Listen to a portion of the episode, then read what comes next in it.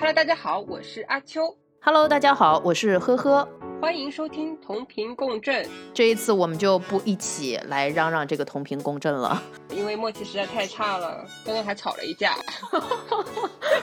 哎，现在就已经开始揭老底了是吗？好呀，对啊，来，我们今天来聊一聊，恭喜 Rachel 离职成功。这周一刚刚裸辞，上一期还说要坚持，哎，嗯，anyway，我裸辞了，所以现在要想想除了工作以外要搞钱的事情了。所以这期我们来聊聊兼职吧。说实话，哎，还好你有兼职，兼职给了你非常大的勇气，让你胆敢这样去裸辞。哦，我也有存款。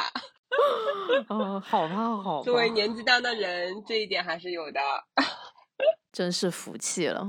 好吧，那我们今天来说说咱们的兼职的故事吧。那我这边的兼职啊，因为我是新闻出身，然后还是以写作为主。现在比较好奇呵呵的兼职是什么，因为他好像有很多不同领域的兼职，可以让他给我们说一说。我很正常吧，也没有不同领域。所以说呵呵大家都毕竟是留英国的。啊谁不是呢？哦，对哦，那你为什么没有做过代购？我在英国就会自然而然去做代购了。对，你看，我们两个就是不一样，彼此都在英国留学的那个阶段，我会选择去做代购，因为钱多，然后虚荣心强，可以用别人的钱满足自己的虚荣心。然后你呢，就是会老老实实的去做翻译，对吗？哎，翻译也是我快毕业的时候才做的。其实，呃，我为什么不做代购？是因为我懒，加上其实我是小镇青年嘛，就是以前那种小农思想。我觉得我为什么要做生意呢？又累，又不知道怎么开始，还要跟你别人搞一些无微不微的东西，还要烦物流，太难了，所以我没有做。但是，呵呵，你做下来赚钱吗？啊，不好意思，不不小心笑出了声。看来代购真的是很赚钱呢。呃，以前一年赚的钱，可能是我毕业之后两三年赚的工资。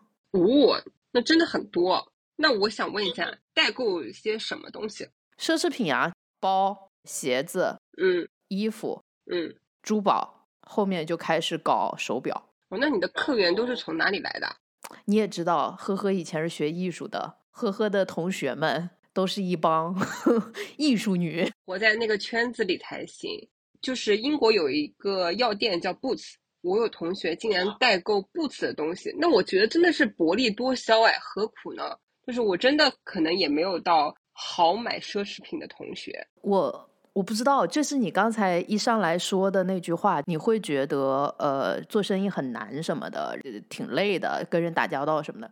我父母一直觉得我是家里的基因突变，因为我们家也没有人做生意，然后都觉得做生意挺难挺累的，也确实没有必要。嗯，但我不知道为什么，就是非常喜欢跟这些东西打交道，就是买东卖西，你知道吗？嗯，而且我大学的时候做过生意，但是那个时候只是做了非常短暂的时候。我不知道你们有没有这个体验，就是在大学的时候是大学城嘛，嗯那你要出门的时候非常非常难的，嗯尤其是你想要去跟师哥啊、师弟啊去约个会啊什么的，进城一趟比较难。当时就在大学城，我们那边叫做生活广场，有一家服装店，非常的生意好。嗯我在那个服装店租了一个墙面，挂的全都是首饰。哇，那是格子铺吗？怎么有年代的感觉？对啊，就是那种，就是拿一个那个屁帘儿，你知道吗？就是人进去换衣服，拿个屁帘儿这么一遮挡就完了的那那种东西。然后，呃，我的话就是他们换好了衣服，我就一直坐在店里守着。换完了衣服，我说姐妹来，我跟你讲，你这个是去干什么的？哦，你要去约会，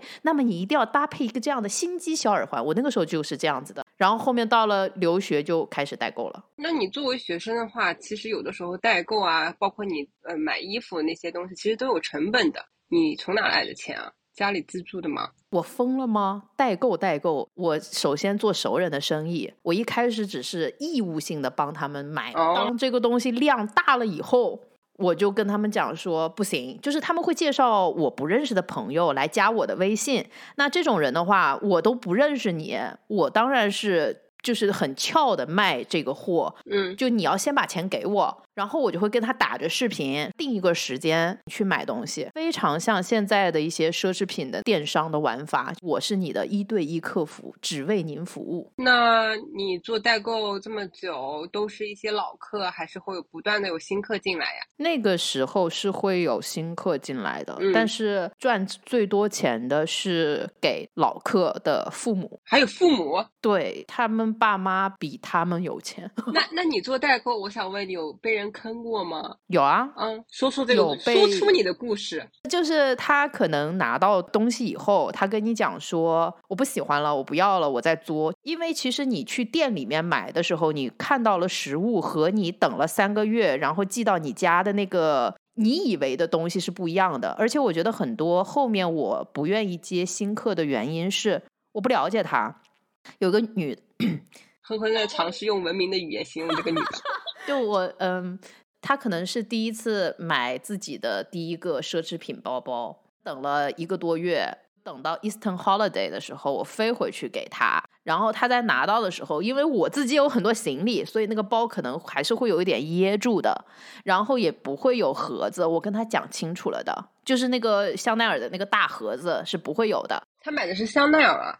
哦，那还是有钱的。对，是的，然后就开始跟我凹说啊，这个盒子怎么怎么样，然后说他就看到那个地方有点压痕，然后这个包包好像就已经，就是让他觉得没有得到一个非常大的 service 吧，嗯，嗯，然后他就不要了，最后就我自己吃了这个包。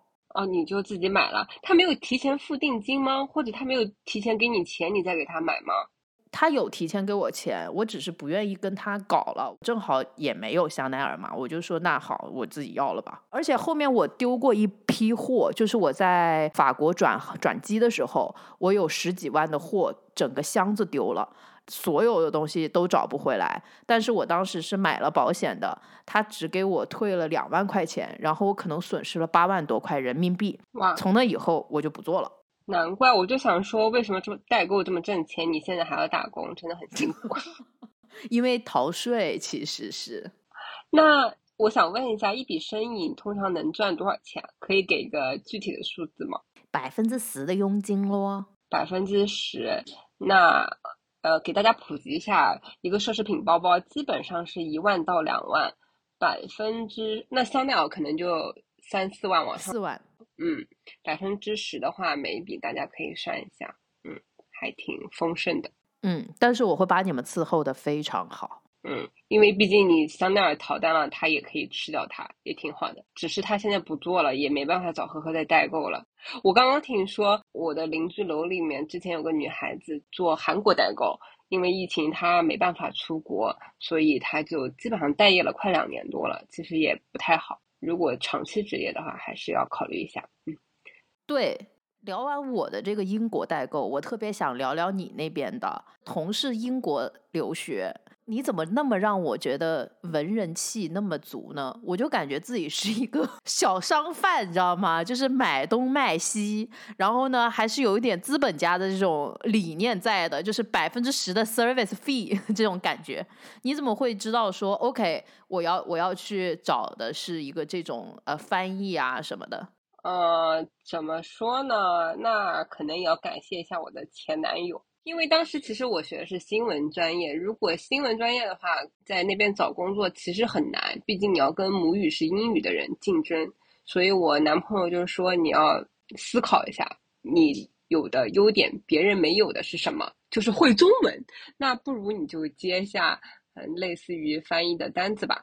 然后第一个单子也是他在网上看到有人在说有需要中文翻译这个工作的，所以我就接下了。一单，当时我记得那一单的价格是八十磅，但是量很少，大概就两百来字吧。聪明哎，两百来字八十磅，那哎呀，我数学不好。单价的话，还其实是蛮高的，很高哎。嗯大家可能不知道，科普一下，一英镑等于一十二人民币啊。现在不是了，现在英镑已经跌到八。当年那就是一块钱，哇，那其实就是八十磅乘以一十二，很高啊，姐妹。就是八九百吧，可能一千也不到。包括我在后来在英国第一份工作也是跟翻译相关的嘛。呃，呵呵，说什么好像有文人气息，但其实并不是的，因为就有一种感觉是你没有在用你学到的新闻专业赚钱，而是在用你的母语赚钱。大家对应思考一下，母语是英文的人。来中国当英文老师，大家是怎么看他们的？就是哦，可能是在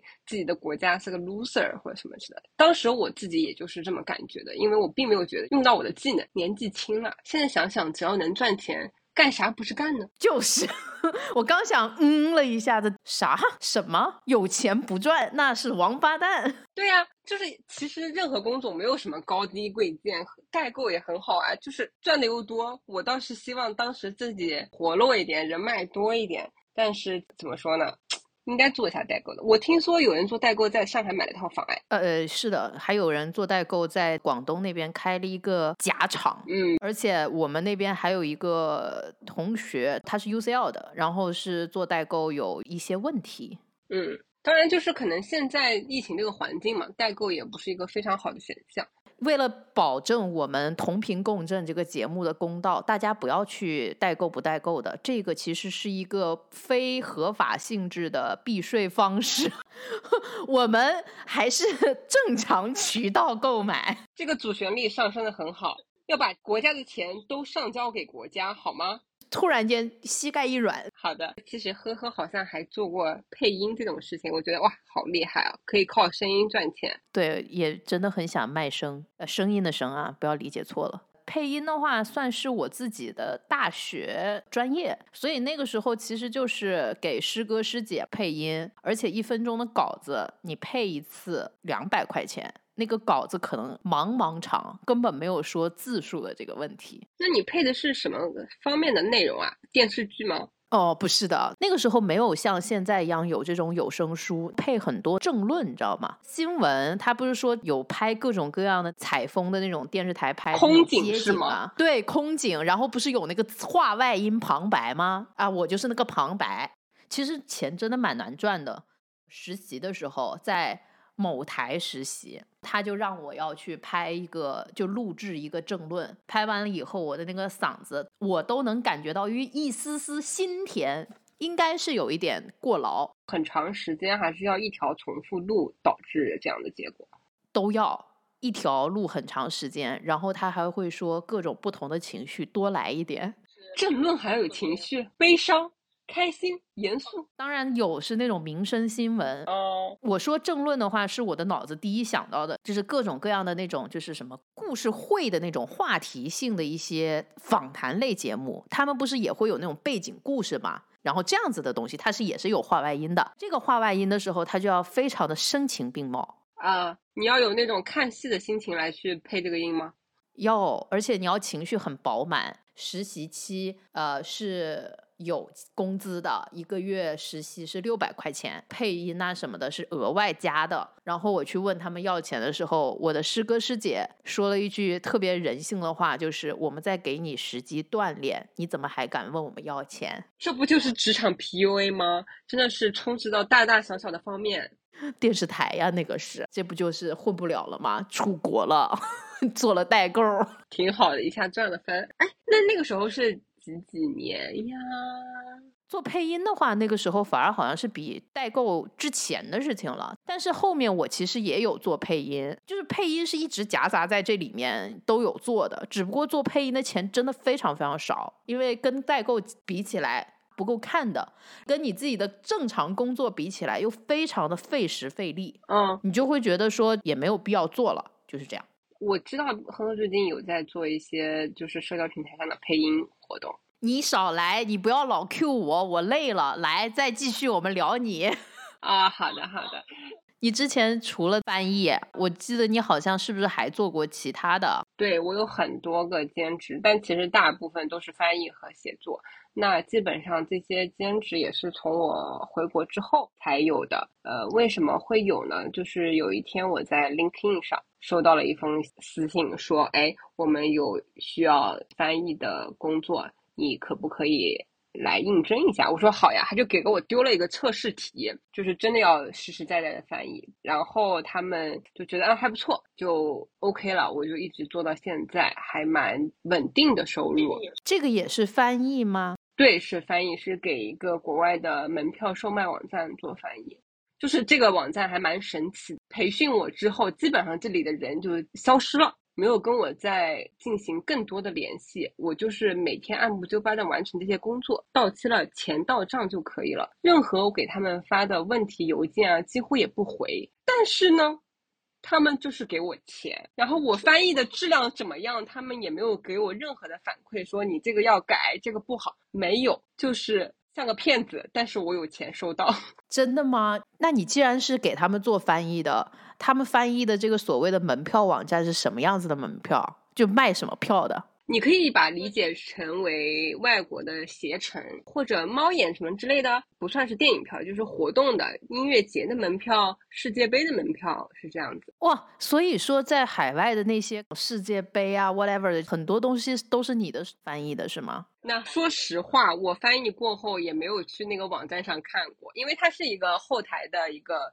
界面嘛，我提交翻译就行了。好。广大听众，请记住，万一你们进入 NBA 秀场或者是 NBA 那个赛事的时候，看到奇奇怪怪的中文翻译，那可能是我。艾特一下阿秋，就是他，特别像我以前看那个呃韩剧，翻译是谁谁谁，对他就是我把工作交了，但是可能连我的名字都没有，但是却能给到我一些收入的支撑，定期给钱，对。另外还有个类似，也是这样，也是定期给钱，定期给钱，但他们会回复我的邮件，而且人都非常的 nice。听完了这个节目以后，大家会希望你把定期给钱的这几个翻译网站邮箱发给他们。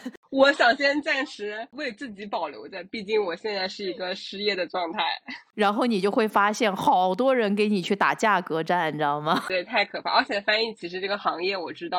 价格会压得很低，所以我并不想就是嗯泄露我的秘密。毕竟我现在是一个没有工作的人。那另外一个呢？另外一个写作是吗？那写作其实是不是不是？就你刚才说的另外一个翻译怎么来的是吗？对，就是你不是说有两个会给你定期打钱的吗？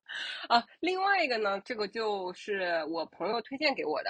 他是一个写手，但是他不会中文。当时他有一个自己的独立网站，是一个英文的 blogger。就这个翻译的公司就找到他，以为他会做英文的翻译。然后他说：“哦，我不会，但是我有认识的朋友会。然后我又是他唯一一个在中国认识会中文的人，他就把推荐给我了。所以我觉得我还挺幸运的。而且我好想我想说的一件事情是在几年之后，他已经回美国了。但是我有一天突然在微信上看到他得了抑郁症，现在可能已经不在这个世界上了。”就是很感激他帮了我这个大忙，这么一个善良的人，因为得了抑郁症，我觉得还挺可惜的。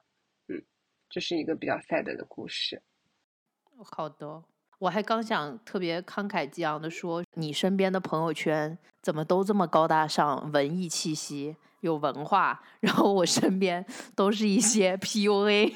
贪慕虚荣，我终于能理解我父母说，我是家庭里面的那个基因突变是为什么了。但我自己其实是一个比较社恐的人，我认识他也是因为他是我的前同事，而且当时他是一个怎么说编外人员，有点 freelance 的性质。他跟公司里的人都没有那么亲近，但是因为正好我也英文挺好的嘛，就有跟他主动去交流，所以借了这个契机就认识到他这么一个好的人。这个悲伤的故事可以先过一过，可以说其他关于写作的故事。那写作故事都是真的是我自己去争取的。之前第一份写作的工作呢，是我去一个国外的网站上，也是以前的套路，看看有没有人需要中文的写手或者翻译都可以。确实，我的路子思维还挺窄的。但是写作吗？你说的是创作吗？对，不再是翻译了，是要你写稿子了。因为我在英国当了两年的翻译。哇，你用脑子啦！对，写的还是中文的稿子，好吗？写的还是中文的稿子。因为我真的是非常渴望原创。当时一个是想要赶紧做原创，一个是想要挣钱嘛，就去国外的网站上看有没有人要中文的写手。那正好。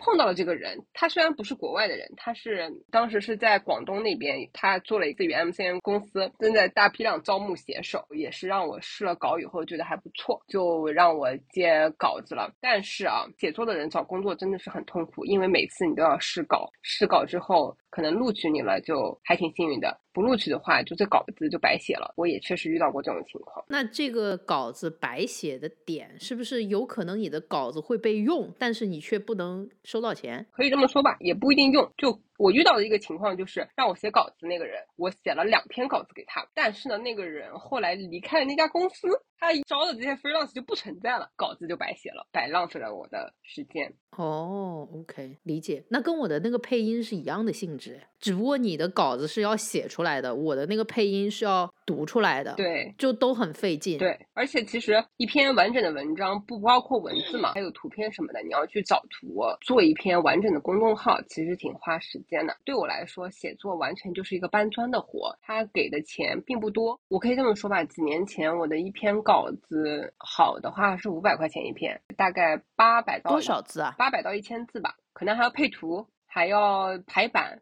然后还录入系统，整个下来其实是钱还是蛮少的。后来这个 MCN 公司有点运营不下去了。偶尔还会拖欠一个月啊、两个月的工资，也都是有的。好险是在于他们最后又把钱给付了，但是拖欠的情况还是经常会存在的。还是代购好？风险大嘛，不鼓励啊，现在不鼓励。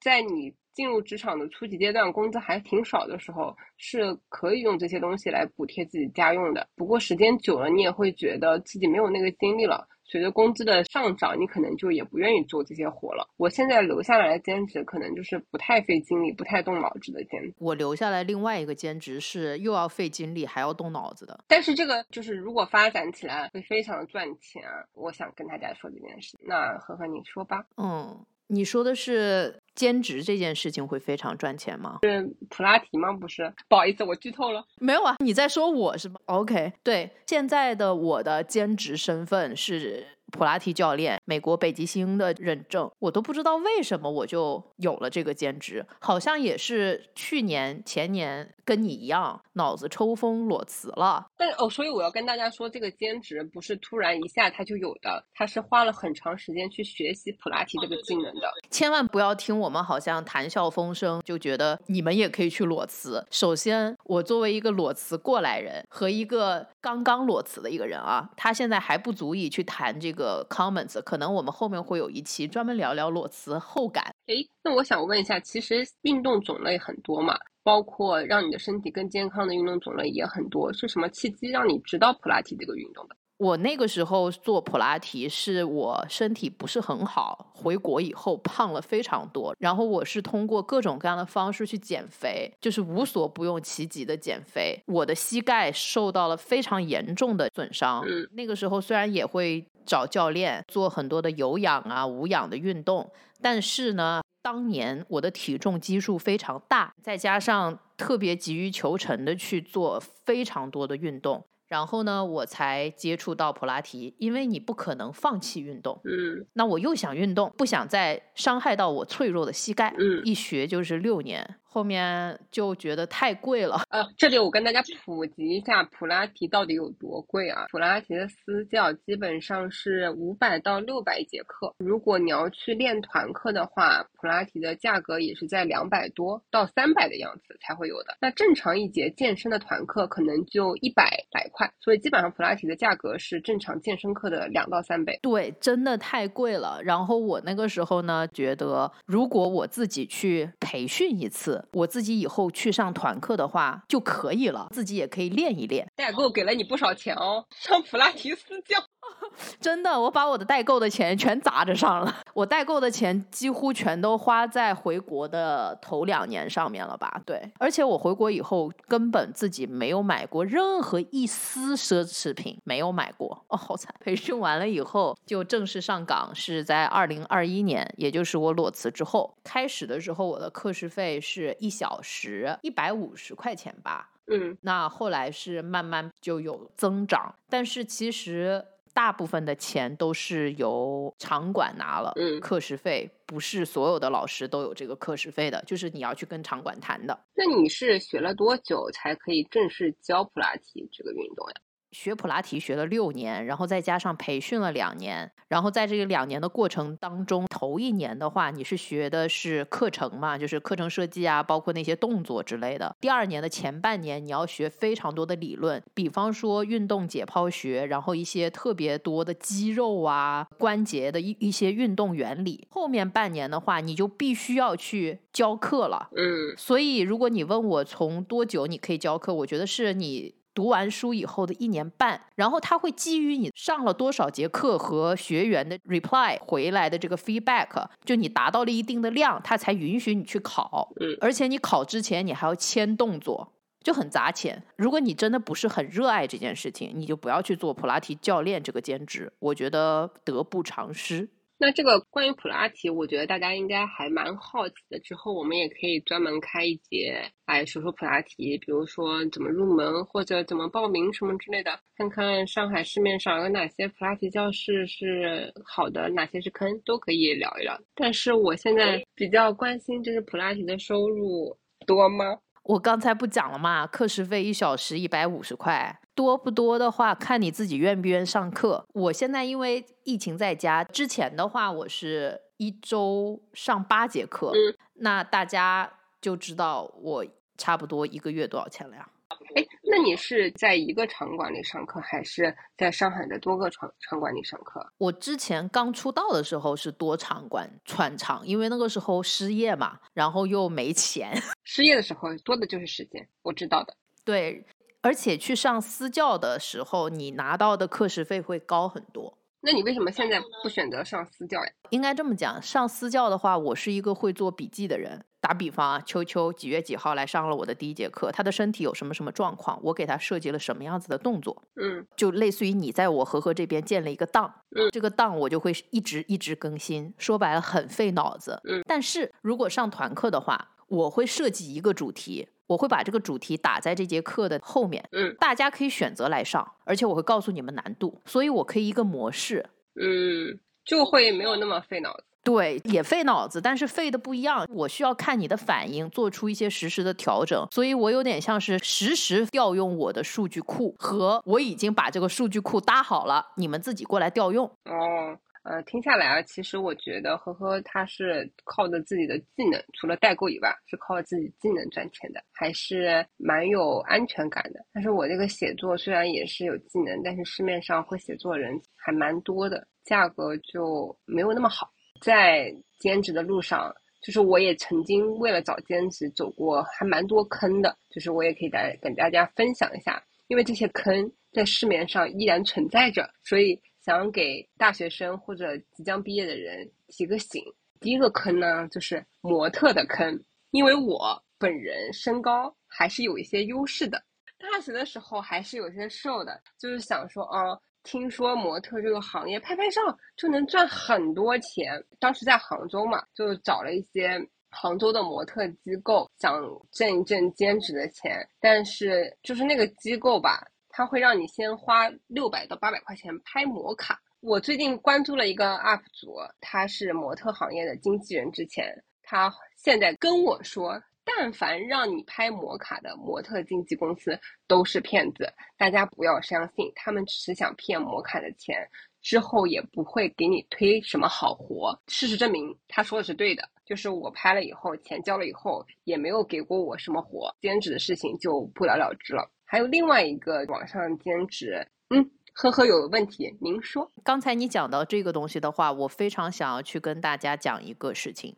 因为现在喜马拉雅和很多 App 上面都会有一些弹窗，说配音非常挣钱。对，但其实你点击进去以后，他们会说你要花九块九先学一个网上课程。是卖课的，其实对，其实是卖课的。就他把你拉到了一个群里面，他要求你花九块九嘛，你学了这个课程，学完之后呢，他又会给你一个一百块钱的稿费，你配，你配好了以后，他就真的给了你钱，对吗？其实你的挣的钱应该是九十块钱，嗯，但是后面他就会说，哎呀，可能你想要配更高阶的，挣更多的钱，你需要再去投入，那你这一次就要充一个两千块钱的课程，这就是钓鱼嘛，对吧？对，就在我看来是的。我为什么知道？是因为我的一个师哥，他是培训机构的老师。OK，我有看到他经常出现在抖音、喜马拉雅之类的。之前教育我说我在给你机会的也是他。哦，这也是为什么我会怀疑的点，就是在于说为什么他可以忽然间在深圳买了那么大的房子，我就觉得我就很神奇。我就稍微扒了一下他现在的工作之类的。嗯，对啊，就是天下没有免费的午餐，一定是钱难挣的。我很想接后面那句话，但好像不太好。没关系，我来。钱难挣，粑粑难吃。挺好的。既然分享过一些坑，那我们就来聊聊自己目前觉得还靠谱的找兼职的一些攻略吧。要不，呵呵，你先来吧。我们可能先要调整一个意识，在找兼职的这个兼职上面，它其实也是一种职业的选择，它就是给你加了一个职业的选择。对，所以不可否认的，对于一个职业来讲，你就是需要长期的坚持。嗯，那如果说它也仍然是一个职业的话，你一定要接受得了，是你要为它投入成本。嗯，这个成本就是你的时间成本和你的经济成本、精力成本。嗯，我在找普拉提的时候，我一定会去找一些大的场馆去做兼职，因为我还是比较相信这种大平台、有名气的一些这样子的公司，能给我们做兼职的人一些保证。嗯，明白。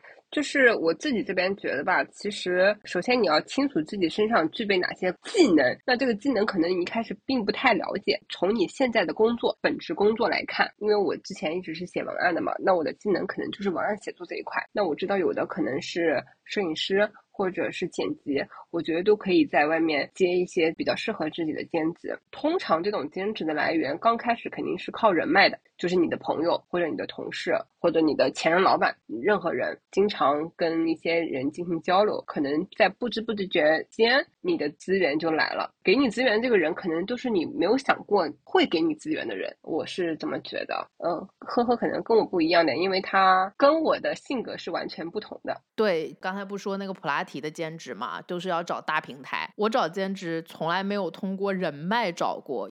作为普拉提教练，他不会是说我给你培训了之后，我还会管你后面怎么去挣钱，不会给你推客人吗？不会，不可能。这就是为什么很多人会上当的点嘛。我们刚才一直在讲说啊，培训了以后你就能接单，这件事情是个悖论。你永远记住，你上完大学以后，大学老师不会给你找工作的。哦，我觉得可能也是行业的原因吧。所谓的那些工作室啊，或者普拉提老师，对跟你来说可能都是竞争对手。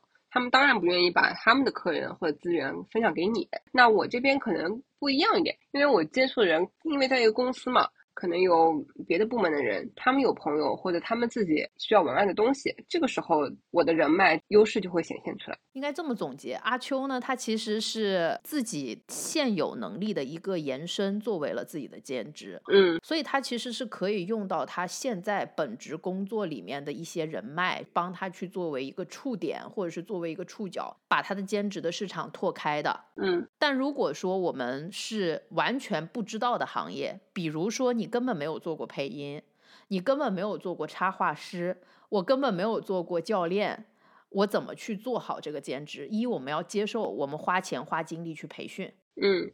二呢，就是说培训完了以后，你别想着，也别指望说给你培训的老师给你做一个所谓的介绍，没有的，就是可能还是要靠你自己去积累一些资源。对。然后我的积累的方式就是大众点评，我会去大众点评看所有的在我这个区域里面普拉提教练的那个工作室，嗯，然后我就会发私信说我是什么体系培训出来的普拉提教练，这个是我的一些训练的视频，你们这边是有没有缺教练？你是通过大众点评来我是通过大众点评。哇哦，这是一个比较新的一个途径，因为我自己也是在一些招聘网站上找的嘛，那我。可能会在国外的招聘网站上，但大众点评完全不是一个招聘网站。对你不知道你的周围什么时候开了一个什么店啊？我觉得啊，我先分享一下啊，我这边的主要找的是国外的招聘网站，因为也是之前那个思路，就是可能国外的人也是需要中文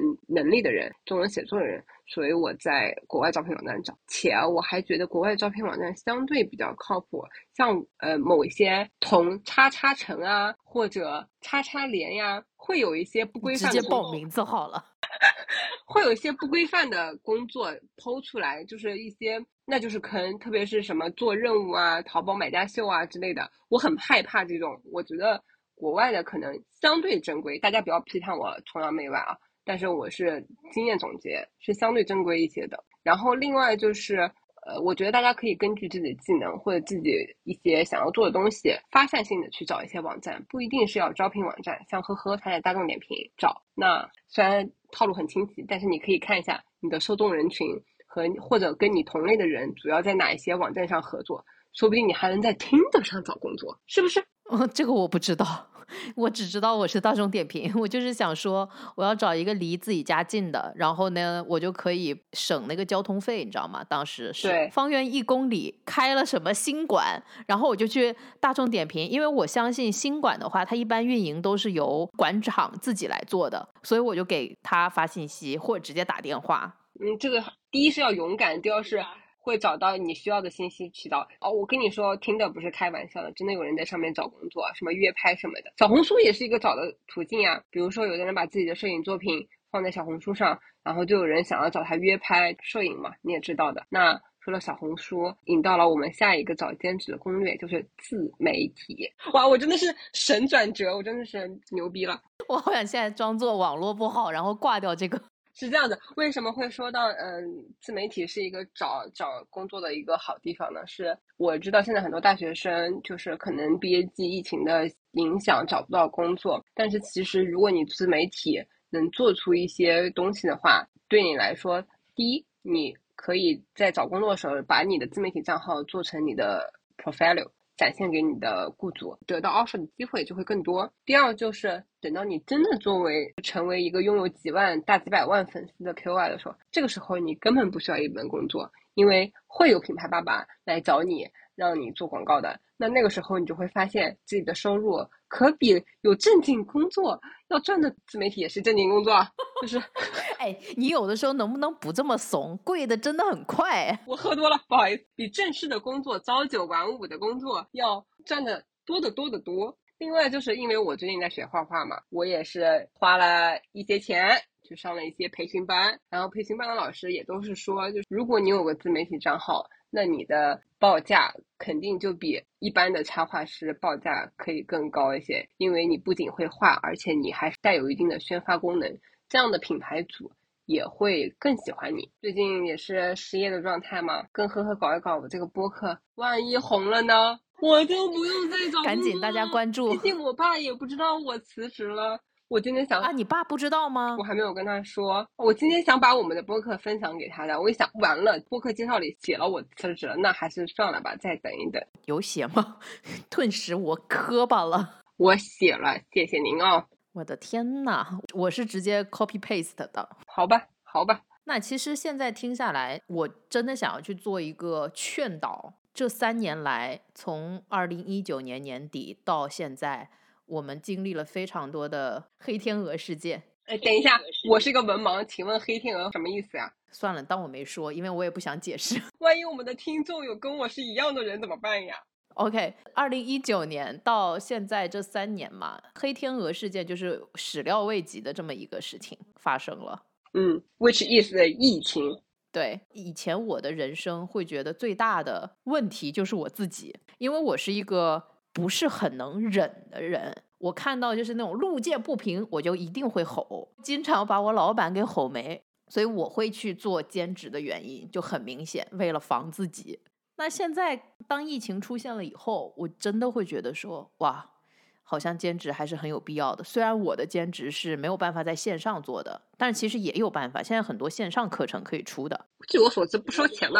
不要误导大家，你那个 收好吗？是收钱的呢，很少。就是健身这一类的兼职，线上的话就是钱会非常少，没有你人肉去健身房去做兼职来的多。那你要知道，我们可以带货，因为每一次线上我们让你有流量以后用的那些什么瑜伽垫什么的，这个都是我们要带的货。你还有这个 KPI 呀、不是很多人会疑问嘛，说 OK，你做线上教练和线上的这个课程，你都不收钱，你从哪来钱？嗯，你有那么多的粉丝以后，就和你的插画是一样的。我就是那个模特儿，我身上穿的就是我要展示的产品。刘畊宏二号可以的。以后是这样子的话，那可能真的会就兼职加自媒体，你可能就是这样的一个呈现。嗯兼职很必要，因为它可以帮你抵御非常多的风险。嗯，富二代的人可以忽略这句话。就是不愁钱的人确实是可以忽略，但是有一想要有一番作为或者有后就是想从九九六的生活中解放出来的人，是可以认真考虑一下兼职的。无论你现在的工资是什么样子的，但是兼职可能以后会让你活得更自由一点。我现在想了一下，比较理想的状态就是你做着你的主业，在发展你的副业，让你的副业在两三年之内发展壮大。当你的副业超过主业的时候，你就可以考虑去。离开你现在的正职，然后做你自己的事业，可能就是无痛创业或者低成本创业吧。然后我当时其实做兼职，倒也没有想现在想这么多。我当时纯粹就是没钱。我这么说吧，我到手的工资七千块，房租可能加水电费就要四千块，在大上海我是真的要活不下去的。所以就是第一个是能补贴家用嘛，第二个就是会有一个安全感，就是到后面工资虽然越来越多了，兼职的部分也是让你有在工作上跟老板呛声的勇气。虽然我没有啊，我是一个怂逼，我只能开了老板。但是那我就把普拉提事业发展壮大的这个东西展开说说。刚才还有点装一下，就想要把自己包装成一个有志青年。呵呵，让我喝酒，他没有喝酒，他装了大半集，我早就打开了。请说，他是这样子的，我培训普拉提不是为了省钱吗？省钱完了以后，后面那个不是要跑那个课时量的时候吗？嗯，我其实就没有跑课时量，我想的就是我可能不需要做真正的教练，所以我不需要去上课。谁知道我这么刚，我就把老板给开了。which 像你现在一样，在那个时候我就真的很穷，我就一直在搜肠刮肚的想说，那我怎么办？忽然想到，哎。正好我已经培训完了，且理论也已经培完了，就应该要去把课时给上了的。嗯，那就是我顺便把课上了，把课时的这些东西填好，然后可以去考证，就是一个被自己推着走向了兼职这条路的。哎，其实有的时候人生很神奇，可能这个兼职就是以后你赖以生存的东西，生活推着你往前走。对，我觉得是的。后面那几个月，其实我真的是靠普拉提活着的，因为我是一个很刚很刚的人，嗯，我不敢跟父母要钱的，就是。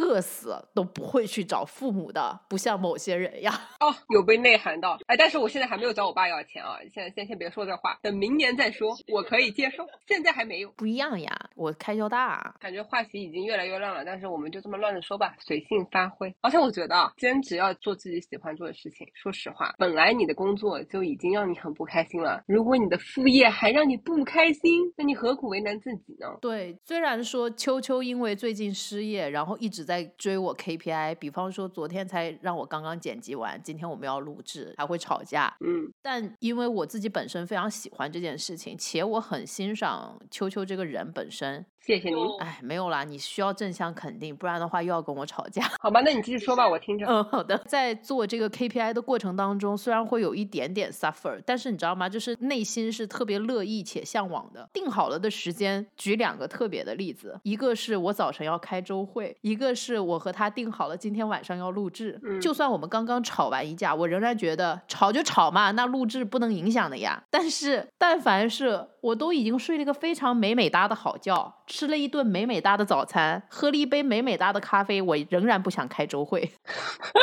是的，就是年轻人没有一个想上班的。我每天跟我闺蜜早上好的第一句话就是啊，又是想辞职的一天。然后我现在终于辞职了。每一天真的是，对，闺蜜还在苦苦挣扎着，因为她坚持不裸辞。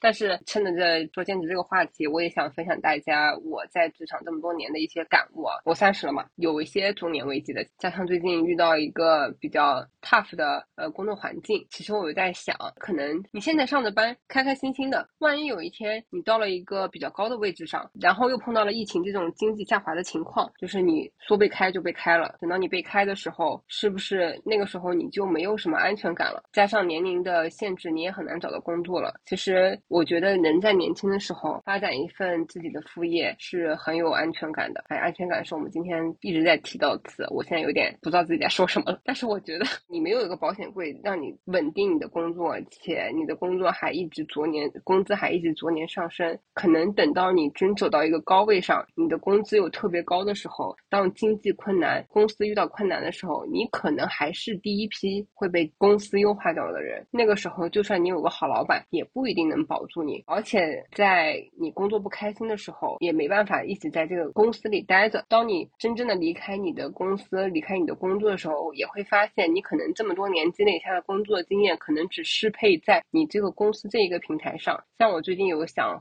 回小镇嘛，我突然发现我家那边根本就没有一个我能力可以适配的岗位给到我，因为大城市和小城市是完全不一样的。他们可能只需要财务、法务或者有建筑背景的人，而我一个做市场营销的人是他们不需要的技能。